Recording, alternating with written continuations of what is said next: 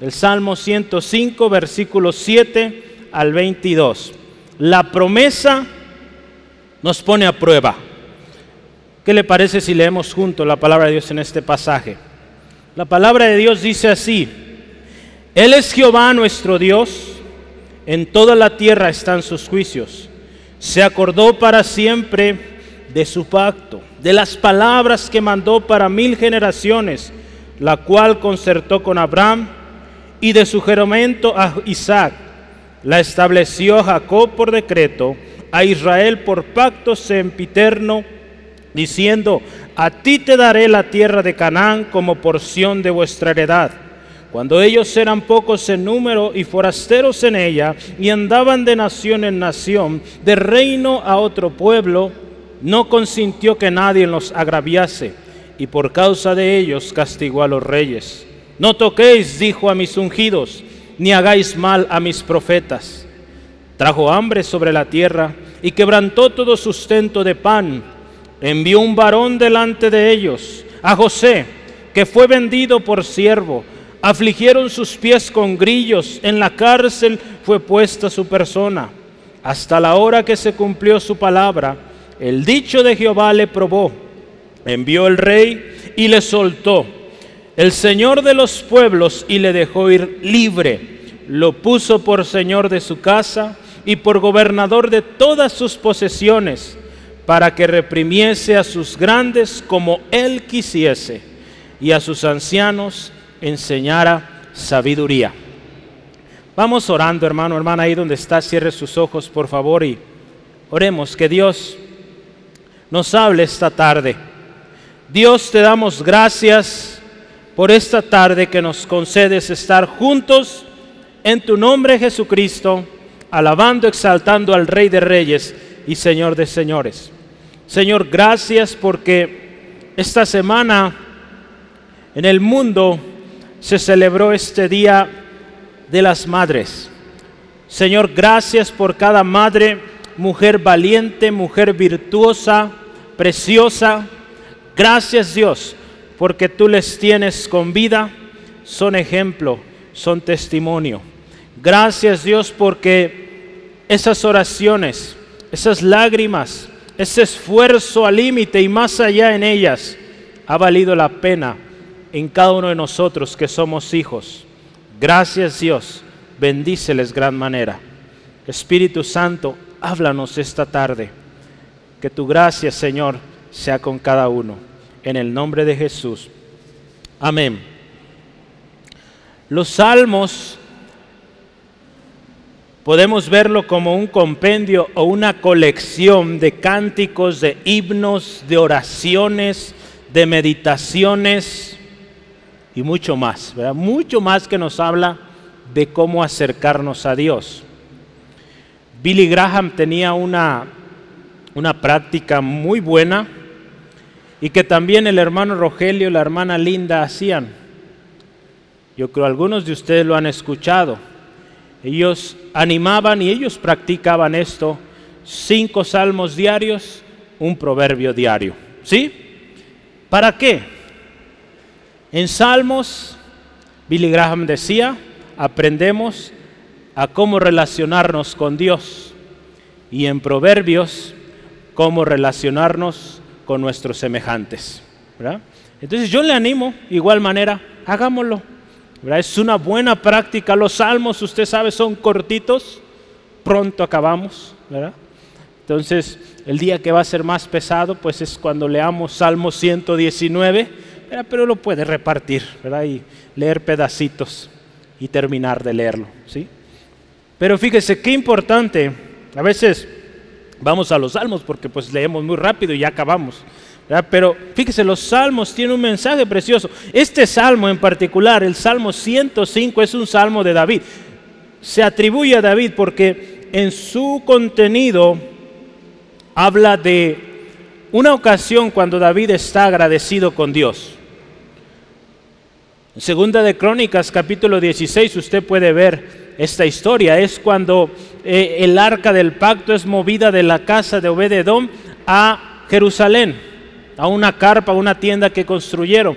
Y dice ahí que David entonó este salmo y un salmo que si usted y yo lo vemos es un salmo de agradecimiento, pero un salmo donde habla y da gracias a Dios por lo que ha hecho antes, lo que está haciendo ahora y lo que va a hacer en el futuro. Dentro de este salmo también encontramos un tesoro, ¿verdad? La Biblia está repleta, llena de tesoros. Pero si usted sabe y quizá ha visto las películas donde hay que o están buscando un tesoro, ¿verdad? ¿Cómo es que encuentran el tesoro? ¿Verdad? Excavando, viajando a diferentes lugares, entre las selvas, ¿verdad? Se busca, ¿verdad? Se escarba, se corre muchas veces peligro. Gracias a Dios usted no tiene que correr peligro para leer este libro. En muchas naciones es un peligro tener una Biblia en casa. Muchos de, de, los hermanos allá se comparten eh, las hojas de la Biblia y las tienen escondidas. Usted y yo no tenemos que pasar peligro para tener acceso a una Biblia. Pero así cerrada no nos va a enseñar mucho. Hay que abrirla, hay que leerla. Sale los Salmos, un libro lleno de tesoros. Y hoy el tesoro especial es la promesa que nos pone a prueba habla de cómo Dios dio una promesa a Abraham, después a Isaac, después a Jacob, después a toda la nación de Israel. Y esa promesa sigue vigente. En particular yo quiero hoy enfocarme en cómo esta promesa en la vida de José estuvo presente. Y esta promesa, como nuestro título dice, le puso a prueba. Hermano, hermana, las promesas de Dios nos van a poner a prueba. Hoy vamos a ver en qué consiste esto. Yo no sé si así era Moisés, ¿verdad? Como la foto de antes. Eh, si no era Moisés, pues cuando vayamos al cielo le pedimos disculpas. Te pusimos una foto muy fea, pero, pero bueno, lo que salió ahí en, la internet. Eh, imagínense que ese era Moisés. Peinado, bueno, no se ve si estaba peinado o no. Vamos adelante. ¿Está contento? A veces digo algo para que sonría, hermano, hermana, están muy serios. Ya, ya, de repente ya los veo sin cubrebocas, ya veo la sonrisa, gloria a Dios. Sí sabe, ¿verdad? Que ya podemos retirarlo. Cada quien, conforme se sienta cómodo, vámonos haciendo poco a poco. El gobernador, yo quiero mencionar esto porque es importante. Todas las decisiones, lo que hacemos en la iglesia siempre va de acuerdo a lo que las autoridades nos han indicado.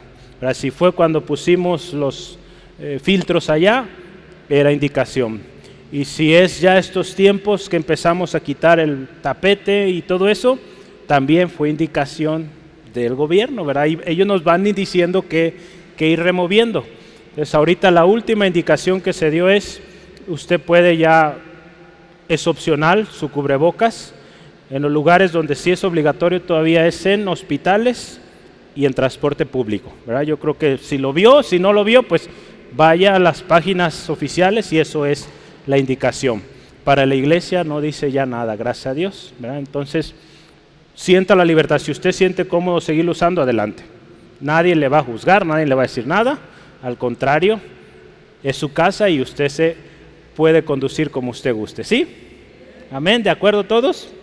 Gloria a Dios. Pues vamos, adelante. La promesa que pone a prueba.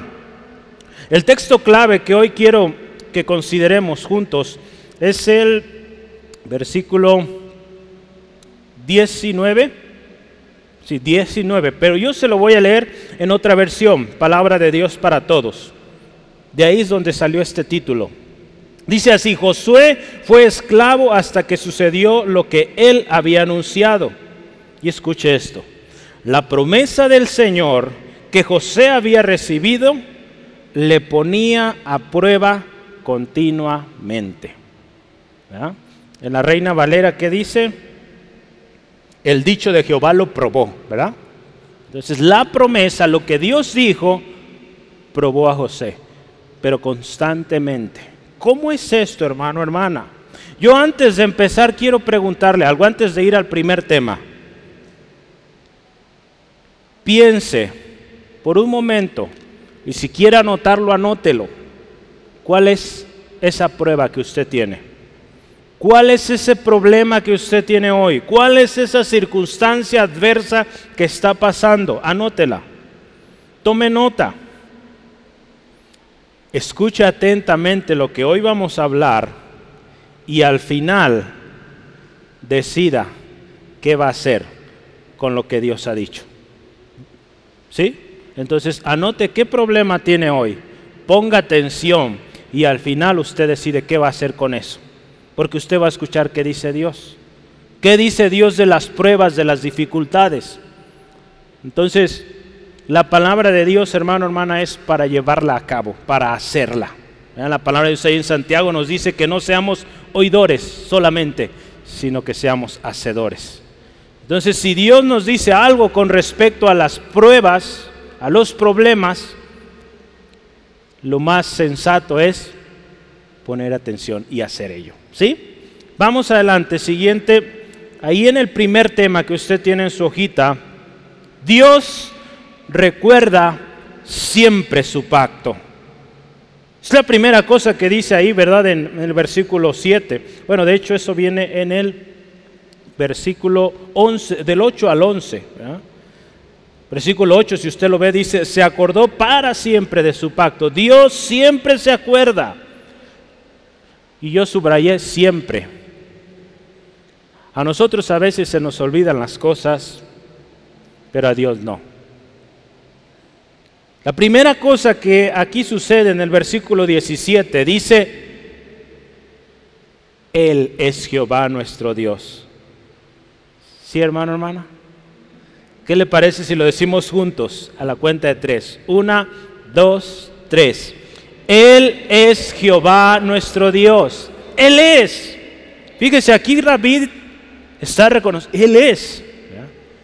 El pueblo de Dios necesita saber quién es Dios, quién es su Dios. Charles Spurgeon decía hace poco más de 100 años sobre esta frase. Dice, esta frase contiene la mayor riqueza de significado que toda la elocuencia de los oradores pueden alcanzar. Y hay más alegría en ella que en todos los sonetos de los que se regocijan. Soneto es canciones, puede ponerle ahí, o sonidos. Esta simple expresión, Él es Jehová nuestro Dios, habla de confianza, de esperanza, de alabanza a Dios, de reconocimiento de quién es Dios. Definitivamente, hermano, hermana, esto es un, o una indicación de que este hombre confiaba en quién es Dios. Y lo más maravilloso hoy que ese Dios que sacó al pueblo de Egipto con mano fuerte, brazo fuerte, extendido, ese mismo Dios es el que usted y yo hoy adoramos. Sí, amén. Ese es el mismo Dios. A ese adoramos, a ese exaltamos.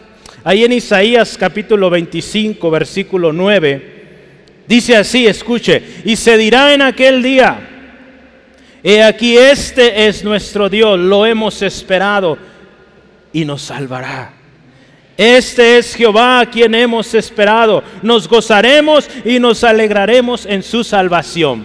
Amén. Ese es nuestro Dios. El que nos ha libertado, en quien esperamos.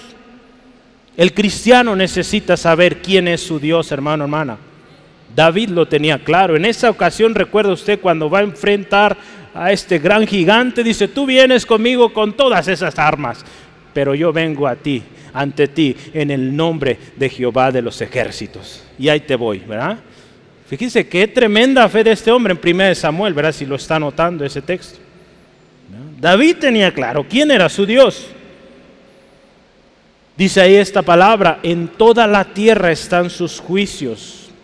Esto nos enseña que en todo lo que usted y yo vemos, escuchamos, palpamos con nuestros sentidos, todo muestra, revela que hay un Dios.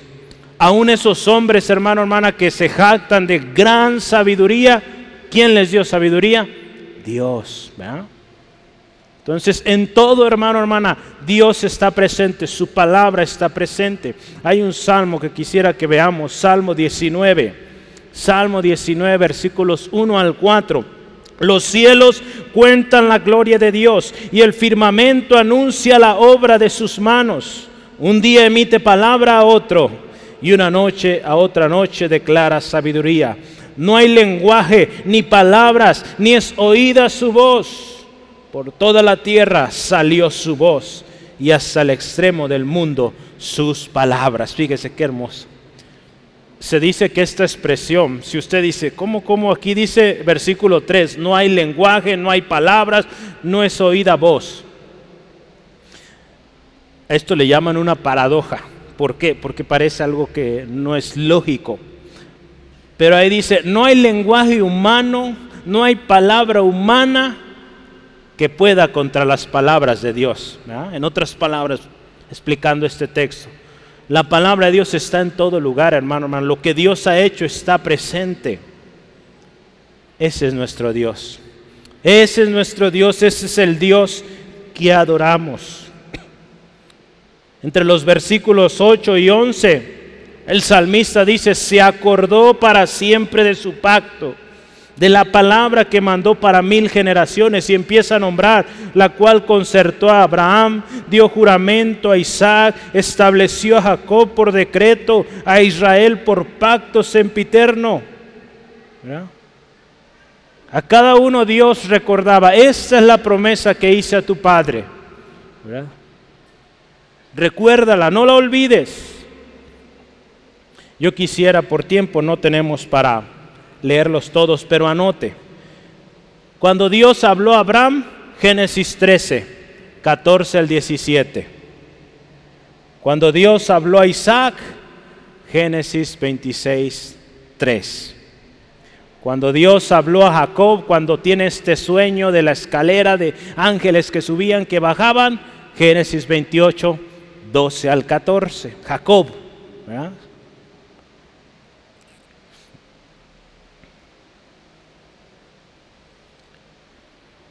Y a Israel, vamos a anotar Éxodo 3.6. Éxodo 3.6 es cuando Dios se muestra a Moisés y le dice, yo soy el Dios de Abraham, de Isaac y de Jacob. Entonces fíjese, para cada una de las generaciones Dios iba recordando el pacto, la misericordia. ¿Usted sabe qué significa pacto sempiterno? ¿Qué significará eso? No lo había oído, yo tampoco lo había oído y puse a investigar el término y dice, o significa es un pacto que no termina.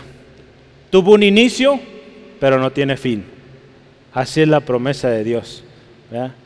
Dio la promesa y es hasta el fin, hasta que Él venga, hasta que venga el Señor Jesucristo, su promesa de redención para nosotros. Entonces este pacto sempiterno es en, el diccionario Real Academia dice que durará siempre, que habiendo tenido principio no tendrá fin.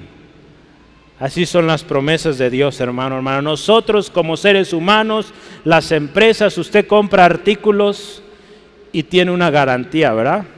Cinco meses, seis meses, un año, dos años. Antes había unas herramientas muy buenas que decían de por vida.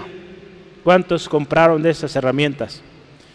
A mí me tocó jugar con ellas, las de mi papá, Ya no me tocó comprarlas. Algunas me las ha ido regalando, gracias a Dios, Entonces, pero qué buenas herramientas. Pero esas empresas tuvieron que ir cambiando sus políticas porque se dieron cuenta que pues no duran las cosas para siempre, ¿verdad? Las promesas de Dios, los pactos que Dios han hecho duran para siempre y tienen validez para siempre. Porque Dios así es, hermano, hermano.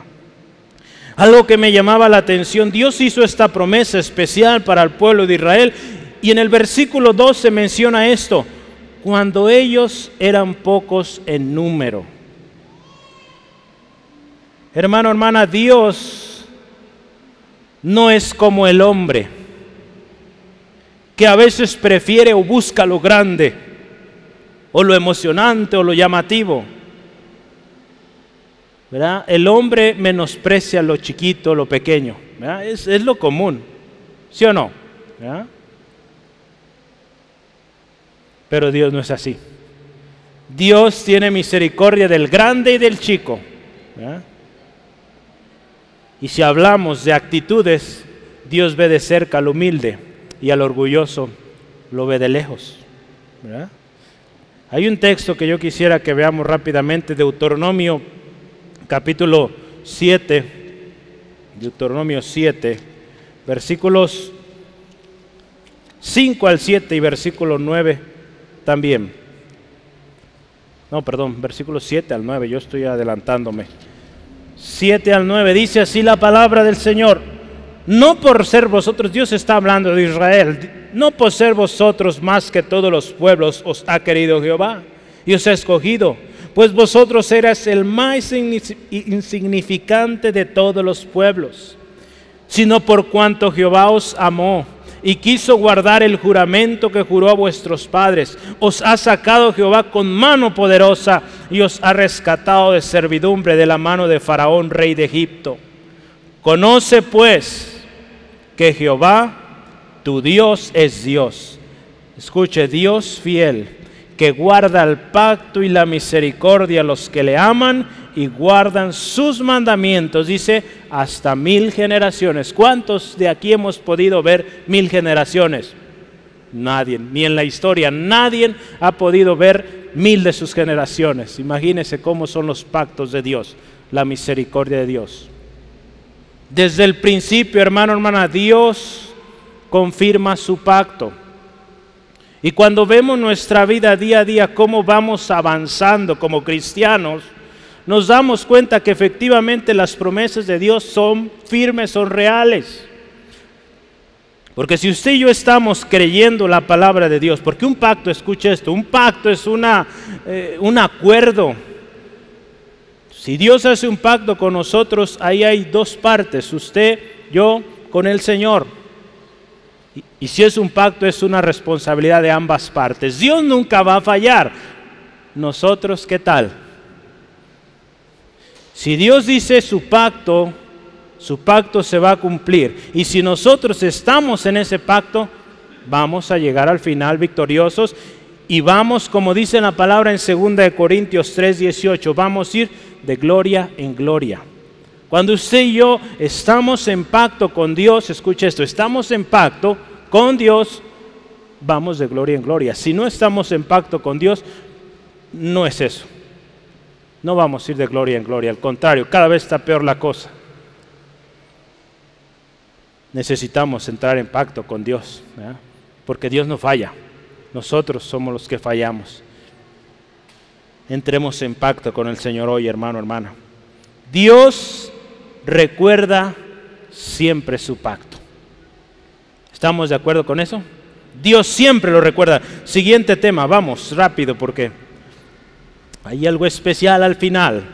José, un hombre con promesa que fue probado. Este es el centro del mensaje y, lo que quiero yo enfocar. Y aquí, vamos, aquí sí vamos a leer los textos. José, un hombre que tuvo promesa, pero esa promesa le probó. ¿Cómo es esto? José, primeramente, usted sabe la historia, era un hombre muy amado por su padre. Pero lo más esencial, lo más precioso es que Josué obtuvo una promesa de Dios. Esa promesa está registrada, o dos, e, esa promesa fue registrada en Génesis capítulo 37. Vamos a leerlo. Génesis 37, versículos 5 al 7. La palabra de Dios dice así. Dios le dio esta promesa a través de sueños, dos sueños. El primero, y soñó José un sueño y le contó a sus hermanos y ellos llegaron a aborrecerle más todavía. Y él les dijo, oíd ahora este sueño que he soñado. He aquí que atábamos manojos en medio del campo y he aquí que mi manojo se levantaba y estaba derecho y que vuestros manojos estaban alrededor y se inclinaban al mío. Vea este primer sueño. No sé si fue bueno o malo que José haya luego, luego explicado, contado su sueño, pero a veces no es tan bueno compartir sueños, porque siempre vamos a tener gente así que les molesta escuchar nuestros sueños. Entonces, pues usted sepa con quién compartir sueños. Es, bueno identificar quién se alegra de sus triunfos, quién no, pues mejor evítese el disgusto. ¿Sí? ¿Sí o no? Bueno, yo creo, ¿no? Vamos adelante, otro sueño que tuvo, versículo 9. Soñó aún otro sueño y lo contó a sus hermanos diciendo, he aquí que he soñado otro sueño, y he aquí que el sol y la luna y once estrellas se inclinaban a mí. no quedando conforme les contó el segundo y pues, ¿qué pasó? Se enojaron más estos hermanos. Pero ahí Dios le estaba dando un sueño a José, una promesa. Una promesa que llevaría años en cumplirse. Años en cumplirse. ¿Cuántas promesas Dios le ha dado, hermano, hermana? ¿Cuántas de esas ya se han cumplido? Yo creo que muchas de ellas todavía no, ¿verdad? Esperemos y veamos a José. El hombre que tuvo una promesa fue probado y al final la recibió, porque pasó la prueba. Vamos a ser probados en el proceso. Si usted y yo pasamos, vamos a obtener la promesa. Porque Dios, acuérdese, recuerda siempre. ¿Sí? Dios siempre recuerda. Vamos adelante. Lo primero que dice ahí, versículo 17, fue vendido como siervo, vendido como siervo. Yo le voy a animar, colóquese en estábamos en Génesis, hay que volver otra vez porque vamos a leer esa parte. Génesis 37, otra vez, versículos 25 al 28. Usted sabe la historia, después de que les cuenta este sueño, suceden, pasarán yo creo algunos días, sus hermanos en el campo, papá lo manda a ver cómo están sus hermanos y ahí sus hermanos traman algo hacen algo terrible con su propio hermano.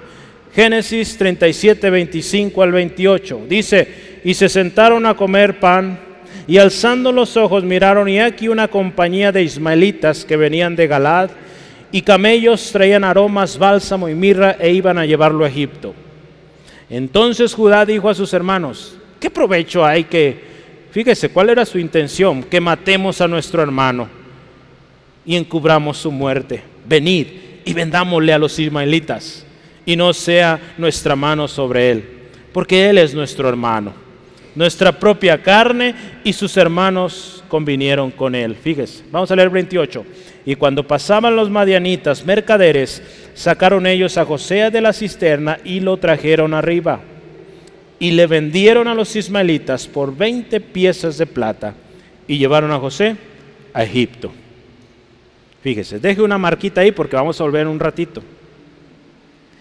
Hermanos, hermanas, ¿cuántos de ustedes tienen pleitos con sus hermanos o sus hermanas? Yo espero ver todas las manos, hasta doble, hasta los pies, ¿verdad? Todos, todos tenemos problemas con nuestros hermanos, ¿a poco no? Todos. Ya de niños y eh, los que ya se casaron, tienen familia, los pleitos siguen. Es normal. Es normal en la vida, en esta familia, era normal los pleitos, pero fíjese, ¿a dónde llegaban las enemistades acá? A pensar hasta un punto de querer matar a su hermano. Gracias a Dios, ¿verdad? Y en el propósito de Dios no estaba eso. En el plan de Dios, en lo que Dios permite, no estaba eso y libró a José. Al final lo vendieron pero ¿cuántos de nosotros, por más que tengamos problemas, venderíamos a un hermano? Mejor no, levante manos, porque a lo mejor alguno va a decir, yo creo que yo, a lo mejor, ¿verdad? Pero no. Usted es cristiano, acuérdese, ¿sí? Acuérdese, somos cristianos y amamos, ¿sí? Aunque nos hacen enojar de repente, pero amamos, No se ponga el sol sobre nuestra ira, ¿sí? No se ponga el sol sobre nuestro enojo. Que, que no suceda que lleguemos a la noche y descansemos sin haber antes arreglado las cosas. Hay mucho que hablar de esto, ¿verdad? pero no es el tema hoy. Pero fíjese, número uno, fue vendido como siervo.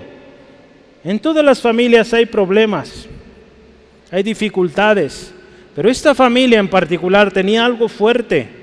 Había mucha ira, mucho resentimiento, mucha envidia, coraje, no sé qué tantas cosas había ahí, pero era tremenda la relación en esta familia. Ahí estaba José. Y con esos hermanos Dios lo puso. Y esos hermanos lo vendieron como siervo. Sin embargo, el corazón de José no se amargó. El corazón de José no se amargó. ¿Y qué sucedió? Dios lo prosperó. Porque fíjese, vamos a Génesis 39. Fue vendido a un hombre importante en Egipto, Potifar, oficial de Faraón. Ve ahí, 39 de Génesis. Dice, llevado pues José a Egipto, Potifar, oficial de Faraón, capitán de la guardia, varón egipcio, lo compró de los ismaelitas que lo habían llevado allá. Mas Jehová estaba con José y fue varón próspero y estaba en la casa de su amo el egipcio. Y vio su amo que Jehová estaba con él y que todo lo que él hacía Jehová lo hacía prosperar en su mano. Hacía yo José gracia en sus ojos y le servía y él le hizo mayordomo de su casa y le entregó en su poder todo lo que tenía. Fíjese qué hermoso. Alguien amargado no hubiera tenido todas esas bendiciones. José no se amargó y Dios lo prosperó. Fíjese, un hombre con promesa que pasó la prueba. Esta es una de las pruebas que él tuvo que pasar. Una prueba más vino a su vida. Cuando todo parecía exitoso, a cargo de todo lo que Potifar tenía, exitoso, próspero, una prueba más. ¿Y cuál fue esa prueba? Una mujer. Génesis capítulo 39, 7 al 9. Una mujer, ¿verdad? Que lo incita. ¿verdad? Vamos a ver, Génesis 39, 7 al 9 dice, aconteció que después de esto, que la mujer de su amo puso sus ojos en José y dijo, duerme conmigo. Y él no quiso. Y dijo la mujer de su amo, he aquí que mi señor no se preocupa, preocupa conmigo de lo que hay en casa y ha puesto en mi mano todo lo que tiene. No hay otro mayor que yo en esta casa y ninguna cosa me ha rehusado, sino a ti, por cuanto tú eres su mujer. ¿Cómo pues yo haría esta grande maldad y pecaría contra Dios? Fíjese, otra prueba más a la vida de José. Un hombre que estaba yendo en éxito. Y viene la tentación. Y cómo él responde. ¿Cómo yo voy a hacer tal mal? ¿Cómo voy a pecar contra Dios? Primeramente, él sabía a quién debía respeto y honra. Y también a su amo. ¿verdad? ¿Cómo voy a tomar aquello que mi amo me dijo? Ahí no. El corazón de José firme, constante, porque él sabía que había una promesa. Hermano, hermana, Dios tiene cosas grandes para usted, para mí. Y vamos a pasar por pruebas. Y entre más grande la prueba, emociones, gócese más, porque más grande Dios le va a usar. Porque el enemigo a toda costa va a querer tumbarnos, va a querer debilitarnos, va a querer que dejemos. Porque Él no quiere que usted haga lo que Dios tiene para usted. Gloria a Dios, la historia de José nos enseña mucho cómo soportar la prueba. La prueba pasada en José lo llevó a una prueba mayor. Pasó esta prueba con esta mujer. Él pasó la prueba. Gloria a Dios. Pero ¿qué sucedió? Ok, ganaste José. Pero fíjese, juzgado falsamente y enviado a la cárcel. Otra prueba. Ok, fuiste bueno, fuiste honesto, pues juzgado y enviado a la cárcel. Definitivamente Dios tenía algo grande para José. todo lo que le estaba pasando, alguien decía, este, este hombre de plano no amanece con el pie derecho, siempre por una tras otra. Génesis 39, 19 al 20. A pesar de esto, José siguió confiando en el Señor. 19 al 20, vea, es enviado perdón, aquí a la cárcel. Sucedió este texto, hay que leerlo también. Sucedió que cuando oyó el amo que José, el amo de José las palabras que su mujer le hablaba diciendo, así me ha tratado tu siervo, se encendió su furor y tomó su amo a José y lo puso en la cárcel, donde estaba con los presos del rey y estuvo allí en la cárcel. Esto pudo haber sido otra razón, hermano, hermana, para que José se enojara con Dios, con todo el mundo porque todo me iba bien. me merezco esta vida por todo lo que me hicieron mis hermanos. Él podía decir esto. Me merezco una buena vida. Dije no a la mujer de Potifar. Pero vea, este hombre dice ahí, versículo 18 de Salmo 105 otra vez, puesto en la cárcel. Y puesto en la cárcel este hombre siguió recordando la promesa de Dios y su corazón tampoco se amargó estando en la cárcel. Hoy damos gracias a Dios porque nos tenemos la bendición de vender. Se va a ver eh, chistoso, pero sí es bendición de bendecir a nuestros hermanos en la cárcel en Michoacán. Estamos enviando correspondencia, ya casi estamos o ya estamos llegando a 100 estudiantes, gloria a Dios. Ya no todos son de allá, pero la gran mayoría son de allá. Hombres que están siendo restaurados, animando a otros y que la amargura, porque créame, el estar en la cárcel es algo tremendo. Muchos de ellos cuentan su historia, es algo terrible. Que ninguno de nosotros quisiéramos estar ahí. Pero estos hombres muestran su corazón cómo se amargó por la vida que llevan ahí. Gloria a Dios, el Evangelio está llegando y están cambiando las cosas. Precioso. Justamente esta semana llegó una carta y agradece este hombre, porque hay gente como usted, como yo, que les tomamos en cuenta. Fíjese, algo tan simple de enviarle una carta y decirle, bienvenido, un certificado que dice su nombre, lograste terminar el curso de Juan. Ellos son felices porque nunca lo tuvieron en su vida. José no tenía el instituto bíblico la luz de la vida, entonces todo duro ahí. Dice ahí que lo ataron, vea, el texto, versículo 18, eh, ¿cómo dice de, la cárcel? ¿Cómo vivió la cárcel? Dice, afligieron sus pies con grillos, con grilletes, ¿verdad? Ese metal que agarra sus pies, ¿verdad? Con cadenas, algo feo sucio todo ese lugar, tremendo. En la cárcel fue puesto, pero no se amargó. La confianza de José seguía en el Dios de la promesa. Eso es importante, que no olvidemos al Dios de la promesa. La promesa de Dios hizo que José encontrara gracia la fidelidad de José a Dios, su confianza en Dios, tuvo recompensa. Ahí vamos a ver ahora Génesis 39. Seguimos ahí. Génesis 39, 21 al 23. Seguimos la historia. Pero Jehová, escuche, en la cárcel estaba con José. Y dice, escuche esto, le extendió su misericordia y le dio gracia en los ojos del jefe de la cárcel. Y el jefe de la cárcel entregó en mano de José el cuidado de todos los presos que había en aquella prisión. Todo lo que se hacía allí, él lo hacía. No necesitaba atender el jefe de la cárcel cosa alguna de las que estaban en el cuidado de José, porque Jehová estaba con José y lo que él hacía, Jehová lo prosperaba.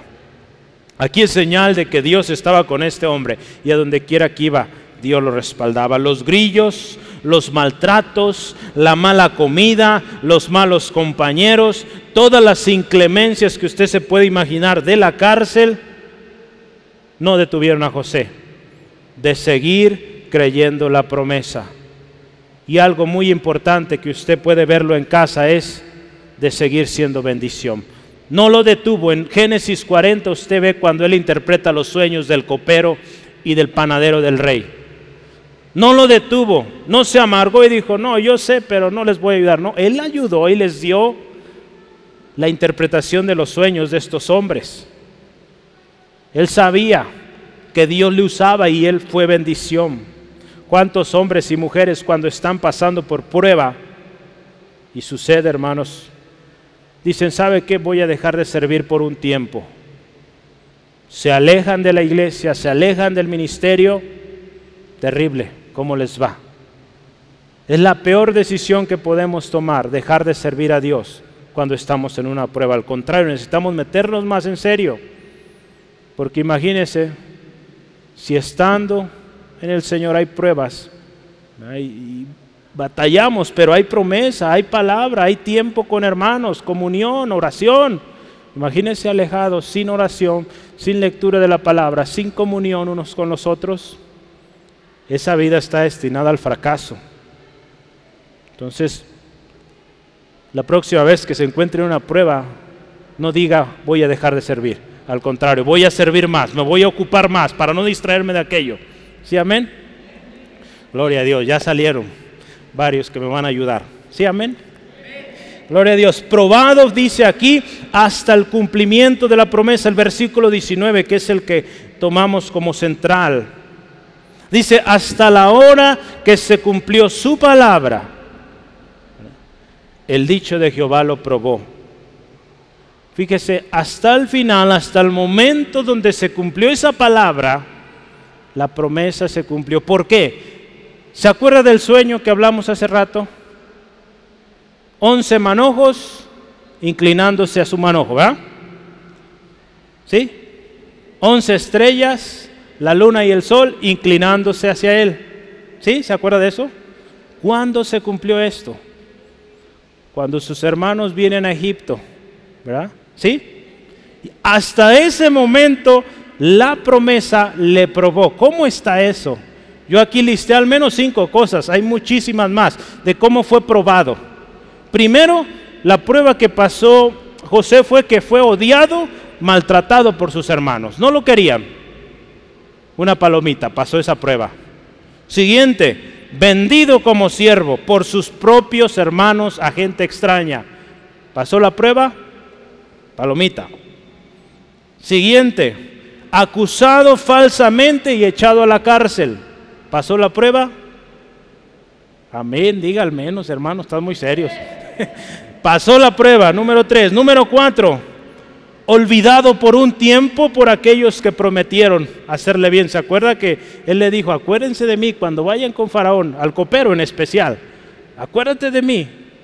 Y se olvidó de él, ¿verdad? Dice ahí que se olvidó. Después se acordó, gracias a Dios. Pero olvidado. Él perdonó, ¿verdad? No se amargó, ¿verdad? Este ya me olvidó. Él siguió confiando en la promesa. Y la última prueba que podemos ver ahí, cuando él está con sus hermanos, imagínese, frente a aquellos que lo maltrataban, que lo ofendían, que lo vendieron, ¿qué dice? Los perdonó. La última prueba la pasó. Así, hermano, hermana. Queremos llegar a la promesa completa, cumplida, hay que pasar la prueba. Y vamos a pasar por vaya pruebas, porque Dios tiene algo grande para usted, para mí. Como iglesia, Dios tiene algo grande. ¿No hemos pasado pruebas fuertes aquí? Sí, ¿verdad? Muchas pruebas, pero vamos a algo más grande. Y esto que vamos a hacer, orar en la ciudad, esto se va a poner bueno, hermano, hermana. Ore, porque Dios va a hacer cosas grandes. Hay promesas grandes para esta ciudad. No ha sucedido como Dios ha dicho. Han sucedido ya muchas cosas, pero la completud, lo completo que Dios ha dicho, no lo hemos visto todavía. Yo quiero ser parte. ¿Usted también? Gloria a Dios. Dios tiene sus tiempos y sus hijos deben esperar hasta que se cumpla su promesa. José fue probado como en un horno hasta que la obra de la prueba del Señor estuvo completamente cumplida. La palabra del jefe de los coperos no era nada. La bendición prueba a los hombres y prueba su metal. Si su fe es de esa clase preciosa que puede soportar el fuego. Fíjese, son palabras de Charles Spurgeon, escritas hace más de 100 años. Fíjese, cómo es nuestro metal, de que aguanta hasta el final. Amén. Si no, fortalezcámonos en el Señor, en el poder de su fuerza, y va a ver que vamos a llegar al final. Gloria al Señor. Daniel en una ocasión oró por su pueblo. En Daniel capítulo 9, no está ahí, pero en Daniel capítulo 9 usted puede ver cuando él pide oración por su pueblo. Y en Daniel 10:10, 10, ese sí está ahí, Daniel dice algo bien interesante. Yo se lo voy a leer en otra versión, en la King James. No lo voy a leer en inglés, voy a leer en español, traducción. Vea esto, ¿qué dice? La palabra era verdadera, pero el tiempo fijado había sido largo. ¿Qué nos dicen estas palabras de, de Daniel? Él dice, lo que Dios ha prometido es verdad, pero el tiempo ha sido largo. Muchas veces así vamos a estar, hermano, hermana. Ha pasado mucho tiempo, han pasado años quizá, pero no deje de creer esto. La palabra de Dios es verdadera. Y si Él prometió, Él cumple. Fiel es el que promete y ese es nuestro Dios. ¿sí? Él no va a fallar. Quizá el tiempo es largo, pero Dios va a cumplir.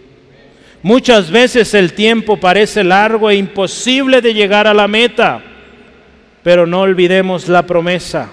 La promesa se va a cumplir y qué mejor seamos de los que permanecemos fieles hasta el cumplimiento y no nos quedamos en el camino. Muchos en el desierto se quedaron porque no creyeron la promesa. Cuando llegó la prueba, renegaron, hablaron en contra de, Dios, de los mismos siervos que Dios había puesto, y ahí se quedaron, ahí quedaron enterrados en el desierto. Que no seamos de esos hermanos. Así que el que piensa estar firme, mire que no caiga. No nos ha sobrevenido ninguna tentación que no sea humana.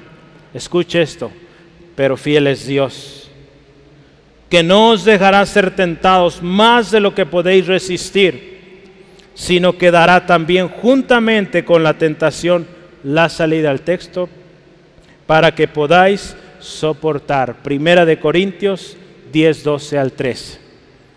Juntamente con la prueba viene la salida. Así es Dios, no nos deja solos, siempre con nosotros. Fiel es Dios. Nunca lo olvide, hermano, hermana. Dios siempre recuerda sus promesas. ¿Cuál es el resultado final de pasar la prueba? Yo anoté aquí o lo agrupé en tres.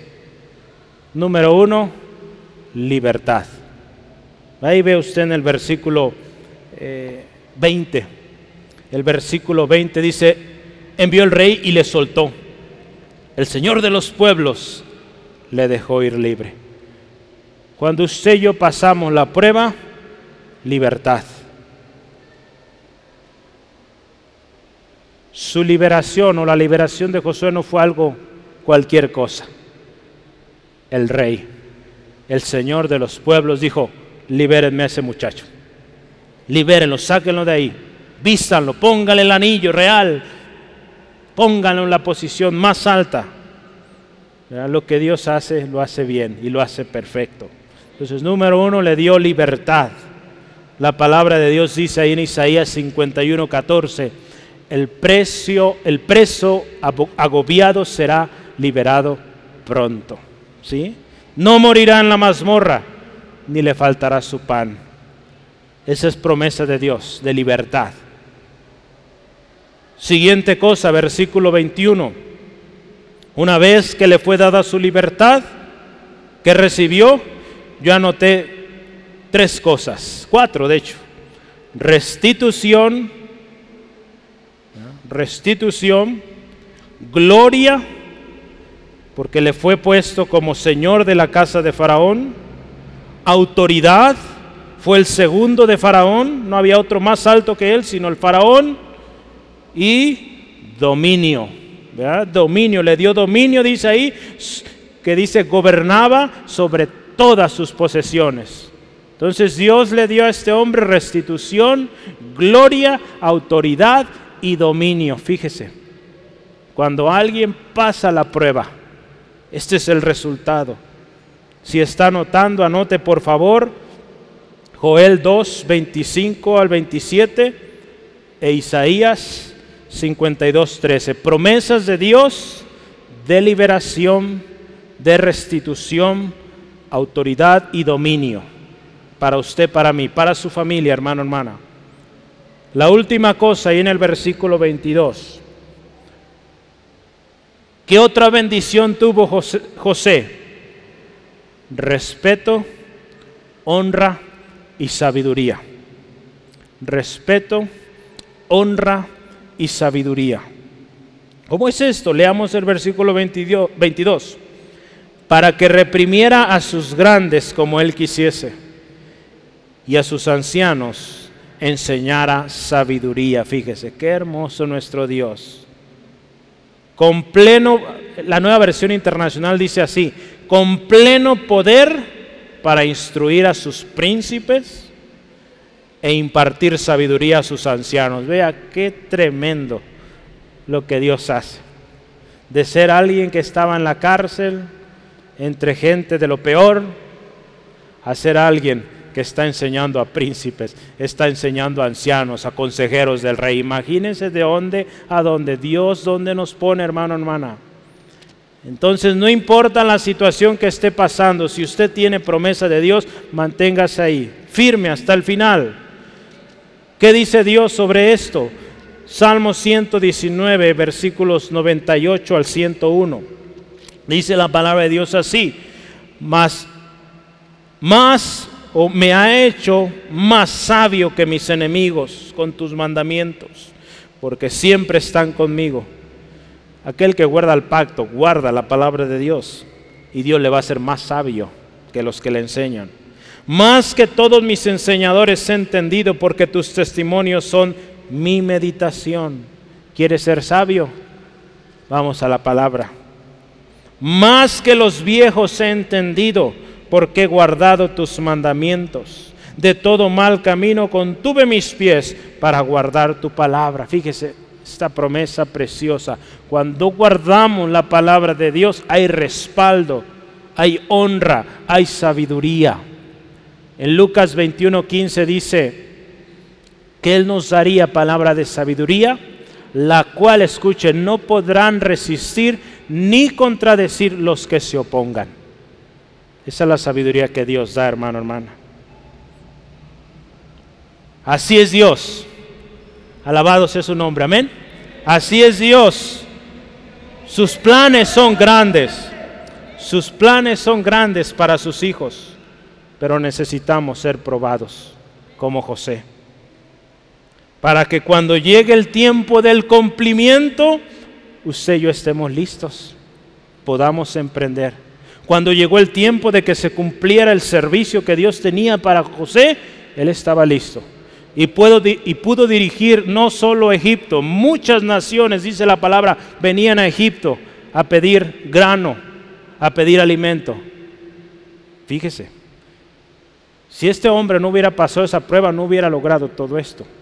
Pero él fue fiel hasta el final y usted vea su historia. Un hombre que sirvió a toda una generación y generaciones venideras porque llegó el pueblo Israel y ahí también el, pueblo de Israel fue formado.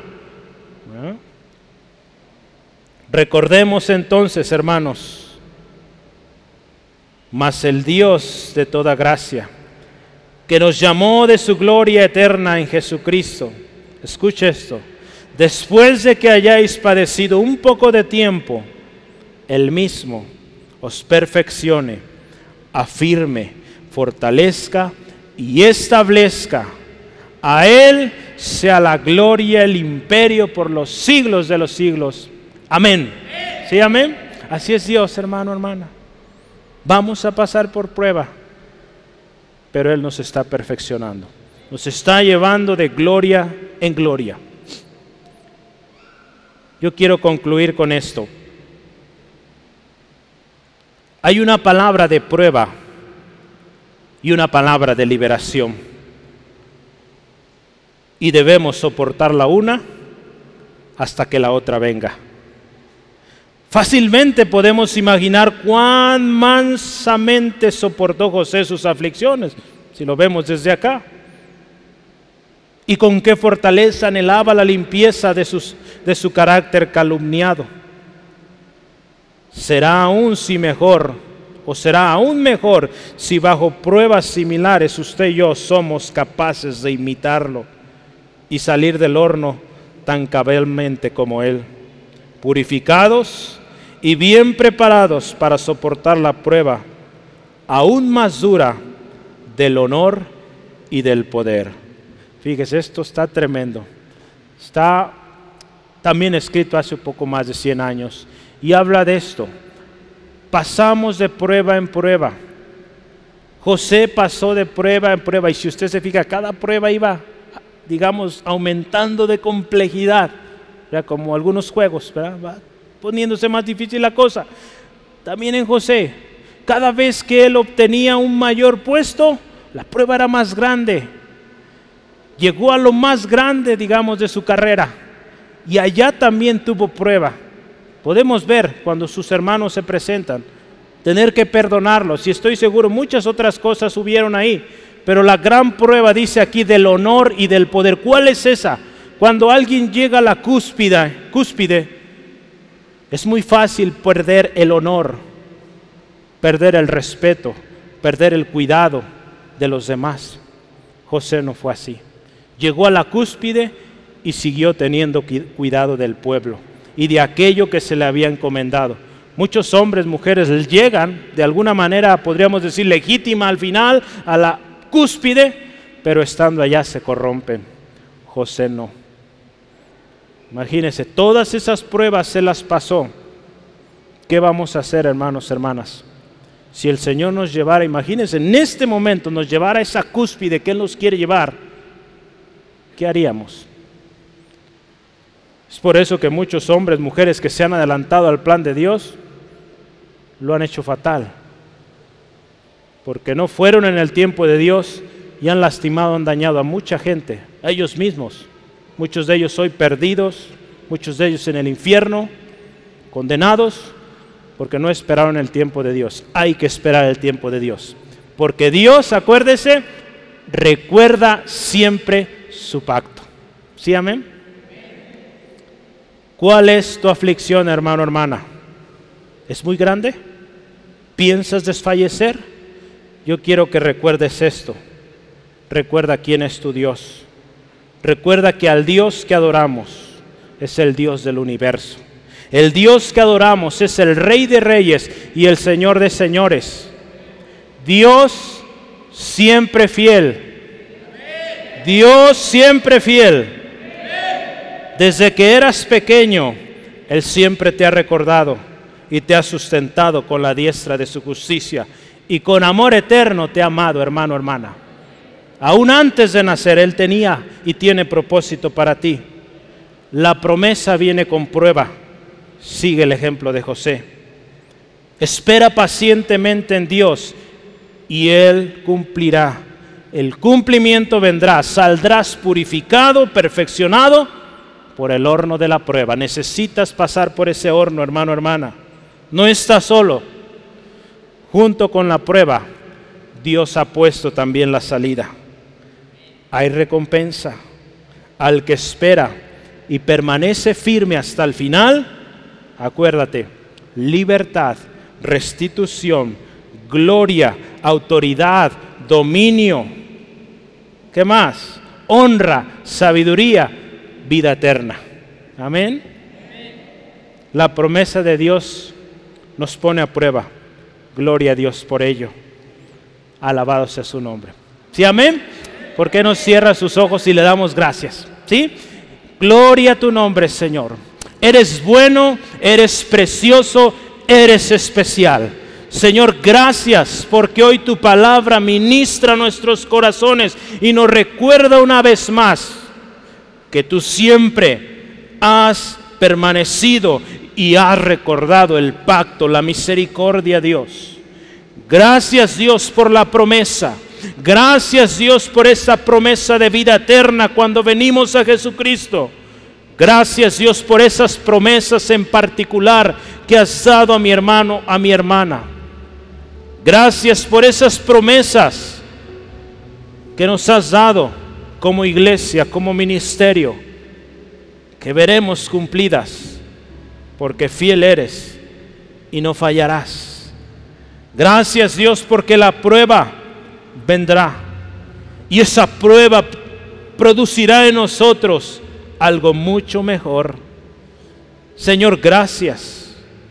Yo le animo, hermano, hermana, dele gracias. No importa lo que sea que esté pasando, dele gracias por ello comience a dar gracias a Él.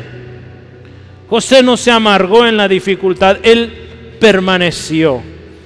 Él hizo el mejor trabajo, el más excelente trabajo, y Dios lo prosperó en todo. ¿Cuántos al venir la prueba empiezan a faltar al trabajo, a sus responsabilidades y pues las cosas cada vez por consecuencia vendrán peor? Hermano, hermana, si la prueba es grande, lo que Dios tiene es más grande para usted. Permanezcamos firmes, fieles hasta el fin y veremos su gran liberación. Hoy en este día yo quiero invitarle, hermano, a ti que tienes promesa, pero con el tiempo quizá te has olvidado. Te quiero decir, Dios no se ha olvidado. Y si en tu olvido has descuidado tu relación con Dios, la búsqueda de su presencia a través de su palabra, la oración, la alabanza, la adoración, la comunión con tus hermanos, hermanas en Cristo, hoy pídele perdón. Hoy arrepiéntete por haber descuidado y haber puesto a un lado la promesa y haber querido hacer las cosas a tu manera. Si estás pasando prueba, recuerda esa promesa que Dios dio y vuelve. Recuérdalo y permanece en ello. Espera pacientemente y la salvación del Señor vendrá, porque Él siempre recuerda sus promesas.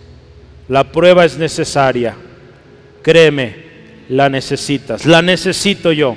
Todos necesitamos pruebas para avanzar al siguiente nivel, a lo que Dios quiere.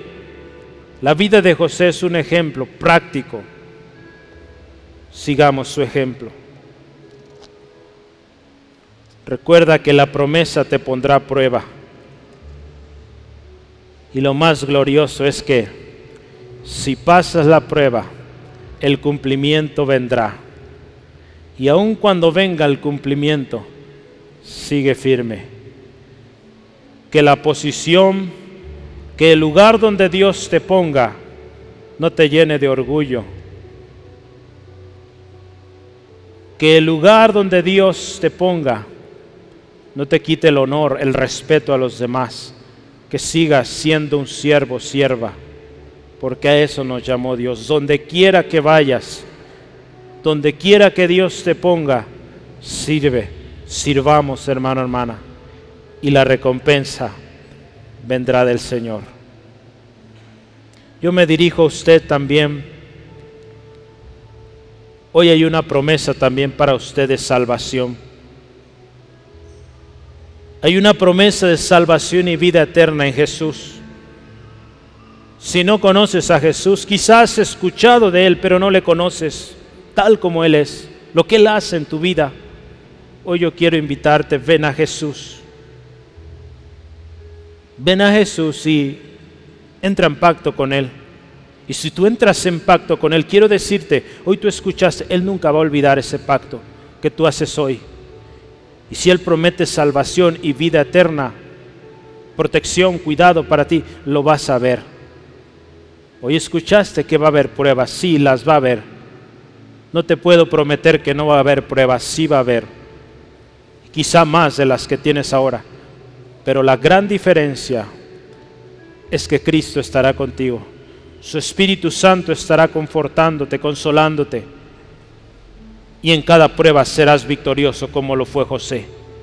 Si tú quieres eso para tu vida, para tu familia, el primer paso está en ti.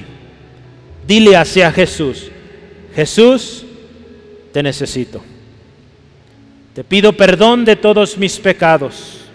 Límpiame de toda maldad. Reconozco que he fallado.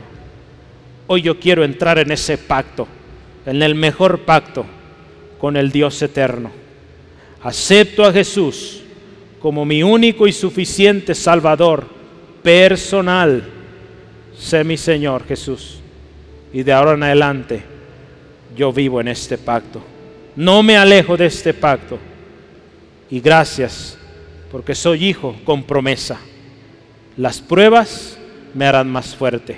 Las pruebas producirán en mí alguien mejor, alguien que dé mayor alabanza y gloria a mi Dios.